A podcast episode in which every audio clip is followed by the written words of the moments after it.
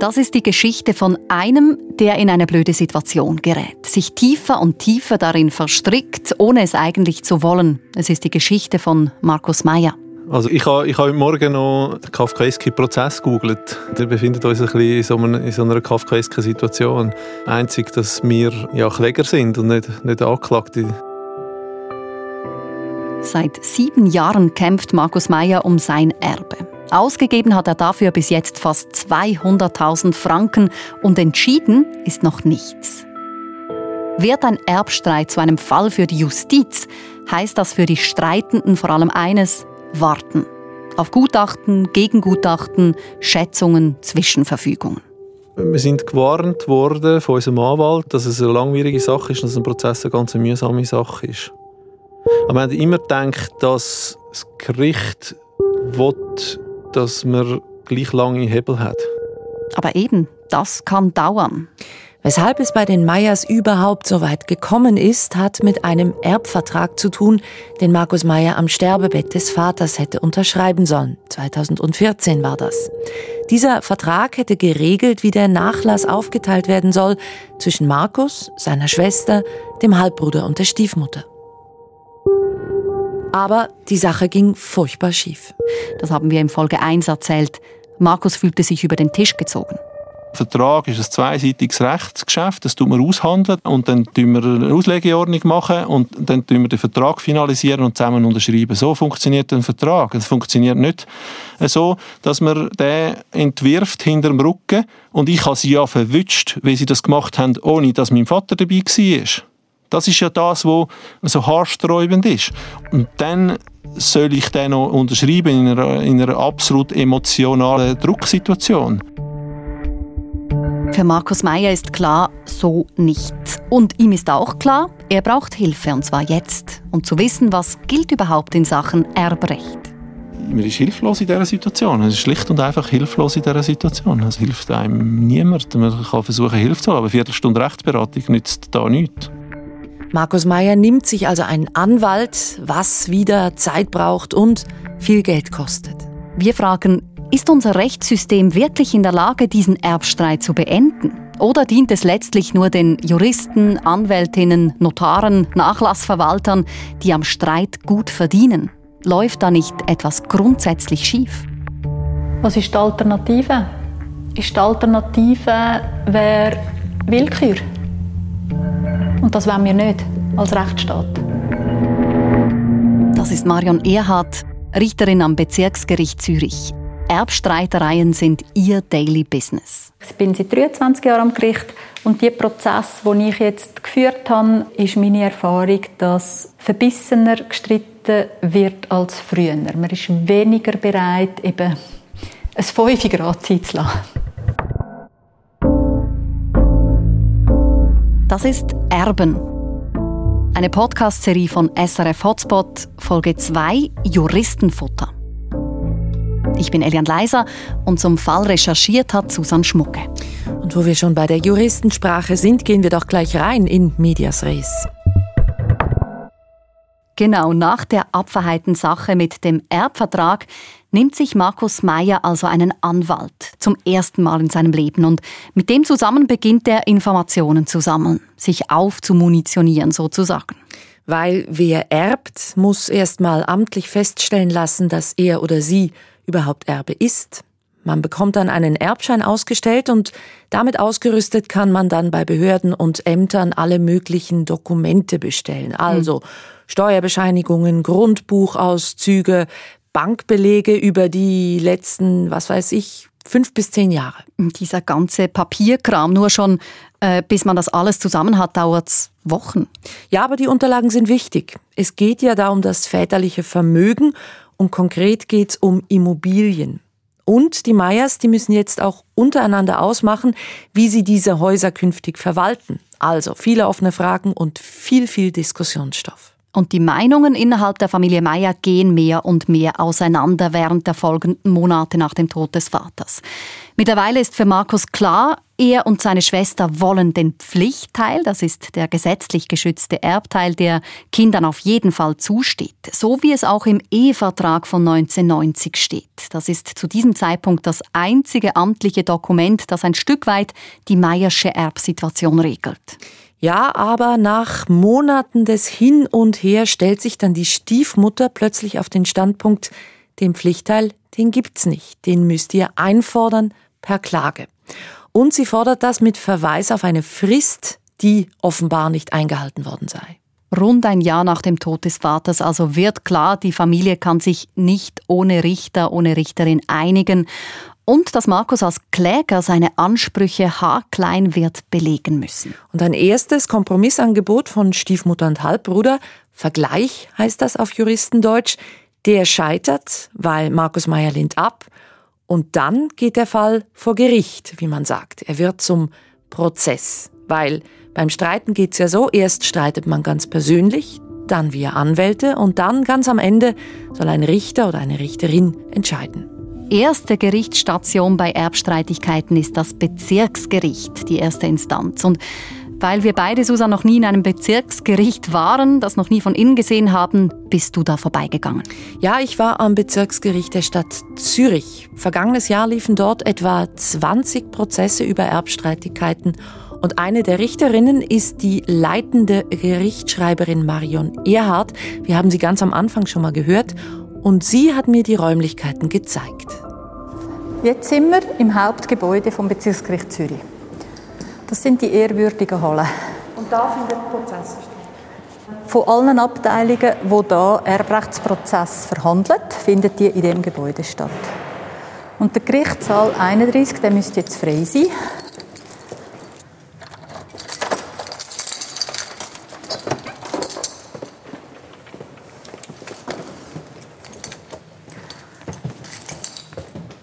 Okay, und hier treffen dann also auch die zerstrittenen Meyers aufeinander? Nein, die prozessieren in der Zentralschweiz, weil die erste juristische Instanz, das geht nach dem letzten Wohnort mhm. des Vaters. Aber so vom Prozedere her dürfte es vermutlich ähnlich ablaufen. Mhm. Zu der Hauptverhandlung, wenn sich die Leute das erste Mal wieder in der Hauptverhandlung sind, dann ähm, kann man schon draussen, wenn es wartet, jemanden abschätzen, was ist für eine Stimmung. Ich gehe Parteien gerne selber holen, weil ich gerne den Eindruck habe. Und äh, meine Erfahrung ist so, dass, dass ich relativ schnell äh, merke, wie die Stimmung ist. Wenn Parteien draussen nicht miteinander reden, sondern weit voneinander entfernt warten und dann auch mit sehr großem Abstand erst reinkommen, dann weiß ich, ja, da hat es noch keine Aufweichung gegeben.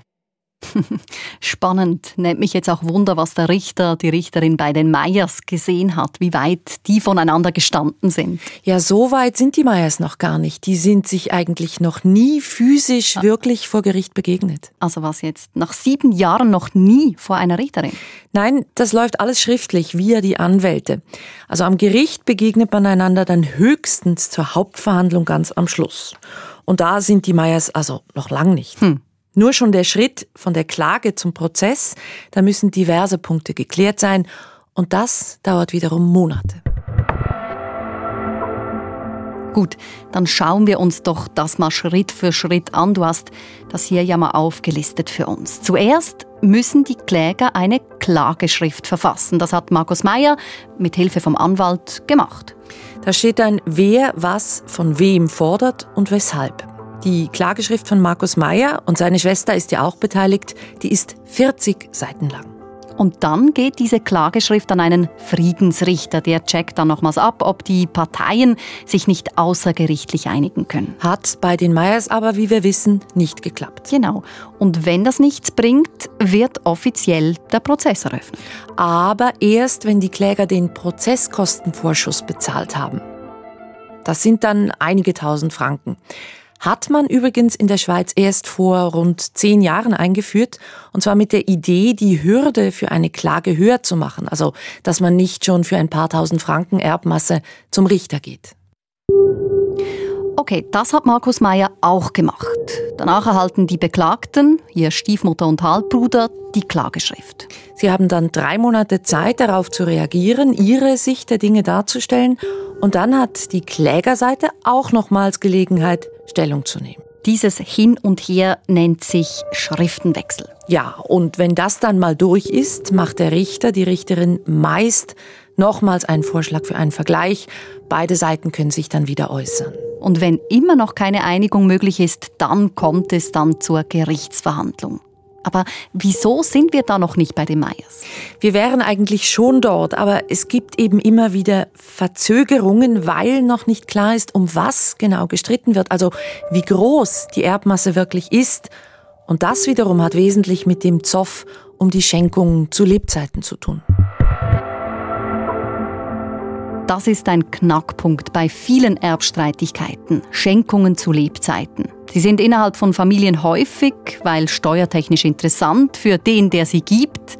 Er kann sie nämlich von den Steuern abziehen. Aber bei der Erbteilung müssen sie eigentlich wieder mit einberechnet werden, also nach dem Tod. Genau, und das führt zur Frage, wie viel Geld Eltern schon vor dem Tod an das eine oder das andere Kind weitergegeben haben. Richterin Erhard vom Bezirksgericht Zürich hat häufig mit so Fragen zu tun. Das gibt oft Wüstestreit und auch beweistechnisch schwierige Verfahren. Wie es ja auch Markus Meyer erlebt hat. Auch er ist überzeugt, dass sein Halbbruder schon vor dem Tod des Vaters einige hunderttausend Franken erhielt. Aber beweist das mal. Wir können ja nur Sachen fordern, die man beweisen können. Und, und es ist für uns viel, viel aufwendiger, immer, immer die, die ganze Beweisführung zu machen. Wir sind Kläger, wir müssen, wir müssen den Beweis führen und sie können einfach abstreiten. Mich nimmt natürlich schon Wunder, Susanne, was Sie, also was Stiefmutter und Halbbruder dazu sagen. Aber eben, du hast gesagt, die wollen ihre Sicht der Dinge nicht erzählen, oder? Nein, leider nicht. Mich nimmt es ja auch sehr Wunder, mhm. weil zu einem Streit gehören ja immer mehrere Parteien. Jedenfalls, Markus Meyer ist als Kläger in der Bringschuld und nicht zuletzt dieses Zusammenramüsieren der Beweisdokumente macht den Meyer-Prozess so never-ending. Ja, und das gilt übrigens auch generell, sagt mir Richterin Erhard. Es braucht alles wahnsinnig Zeit, je mehr Beweis man auch abnehmen muss, je mehr Schätzungen man machen muss. Aber trotzdem sieben Jahre, das kann doch nicht normal sein, das will doch niemand. Der Fall Meier ist ja auch nicht der Normalfall. Schon nicht, oder? Nein, im Durchschnitt, hat mir Frau Erhard gesagt, dauern solche Prozesse rund drei Jahre. Aber es gibt auch Fälle, die gehen zehn Jahre oder noch länger. Wieso ist das im Schweizer Rechtssystem überhaupt möglich? Naja, eine, eine Abkürzung oder ein Ausweg, der ist eben nur mit einer Einigung möglich. Und die muss von den Streitparteien kommen.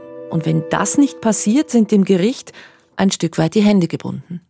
Der Vorgang bei einer Schätzung ist der, dass in der Regel, wenn Parteien ja so streiten, tut dann das Gericht einen Schätzer vorschlagen. Parteien können dann Einwendungen dagegen erheben, gegen den vorgeschlagenen Schätzer. Dann muss man einen neuen Schätzer vorschlagen.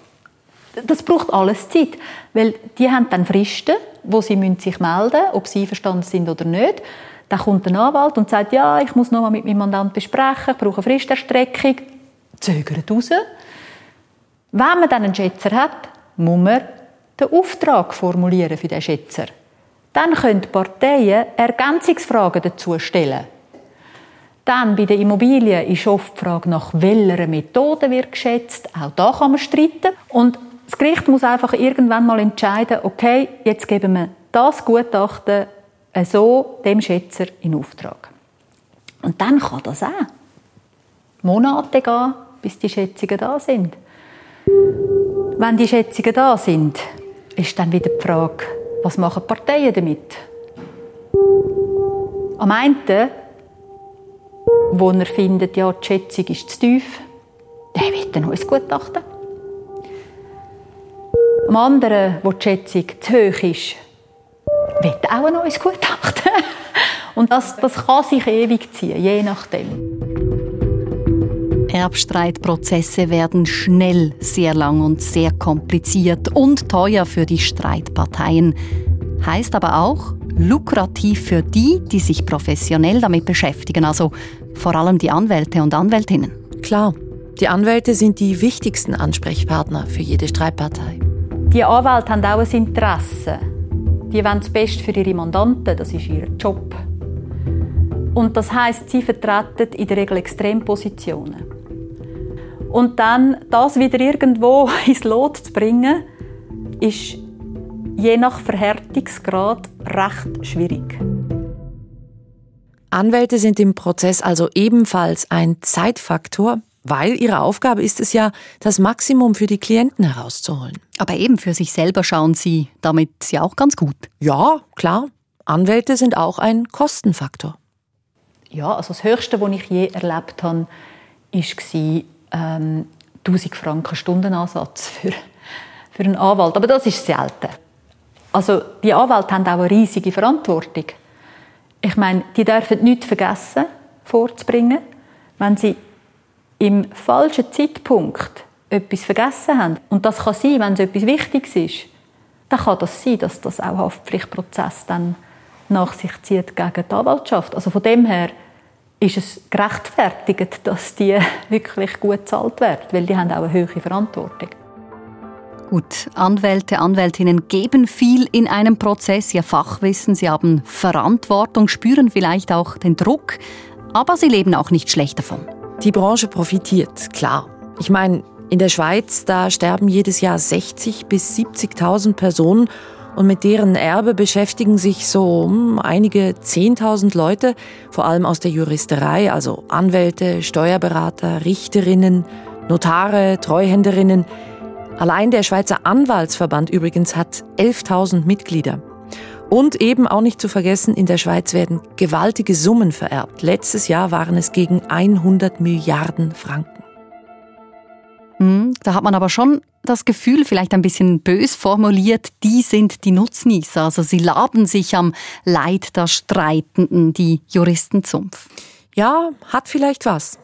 Hankerum, es zwingt ja niemand die Streitenden, sich so ineinander zu verkrallen. Also da muss man wie auch den Ball ein bisschen zurückgeben.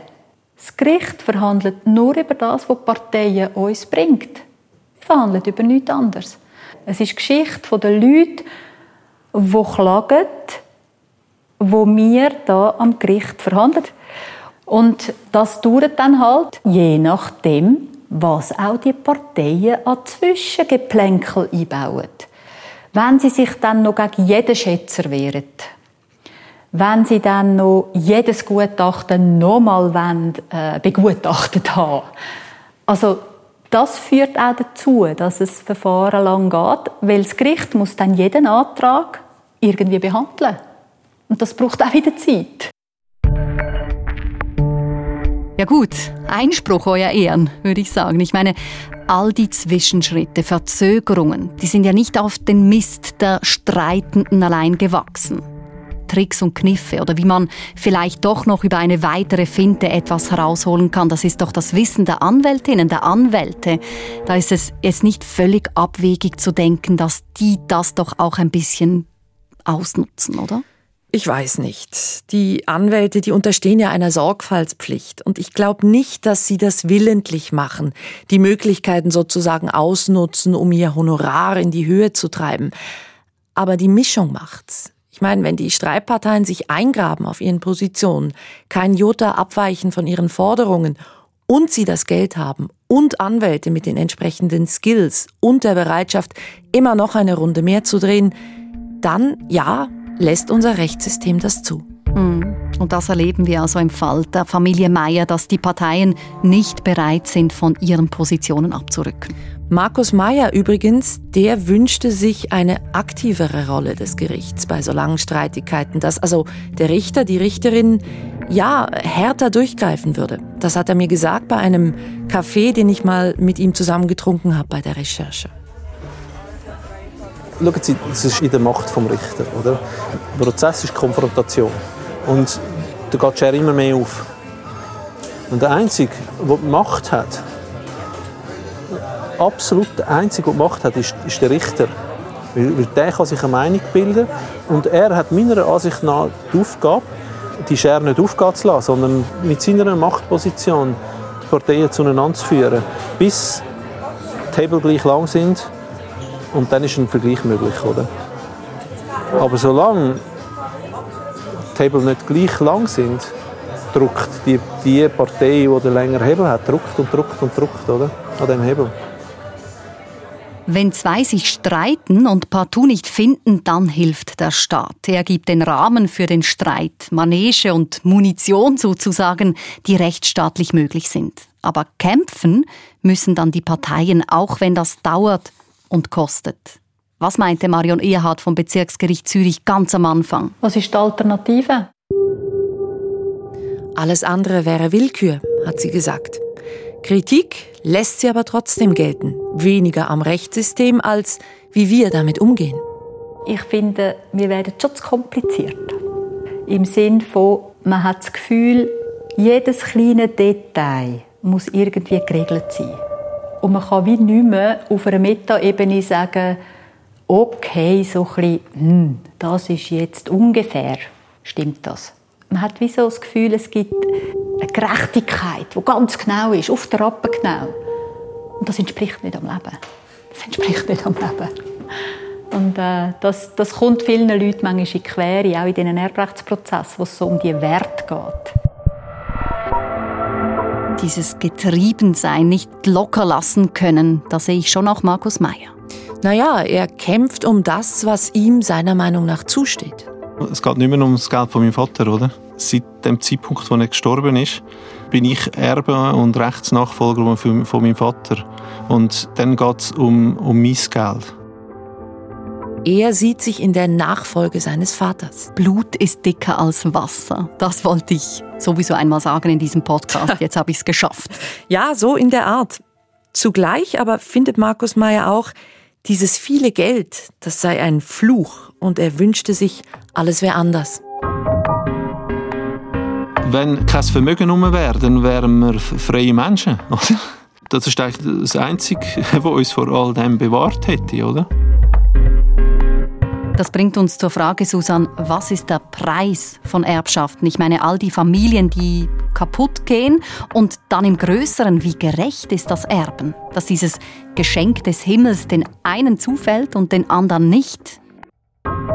Ja, und darum geht es dann in der nächsten Folge. Genau, wir zeigen auf, wie unfair in der Schweiz die gesamte Erbmasse verteilt ist und wieso bisher alle Bemühungen daran, etwas zu ändern, gescheitert sind.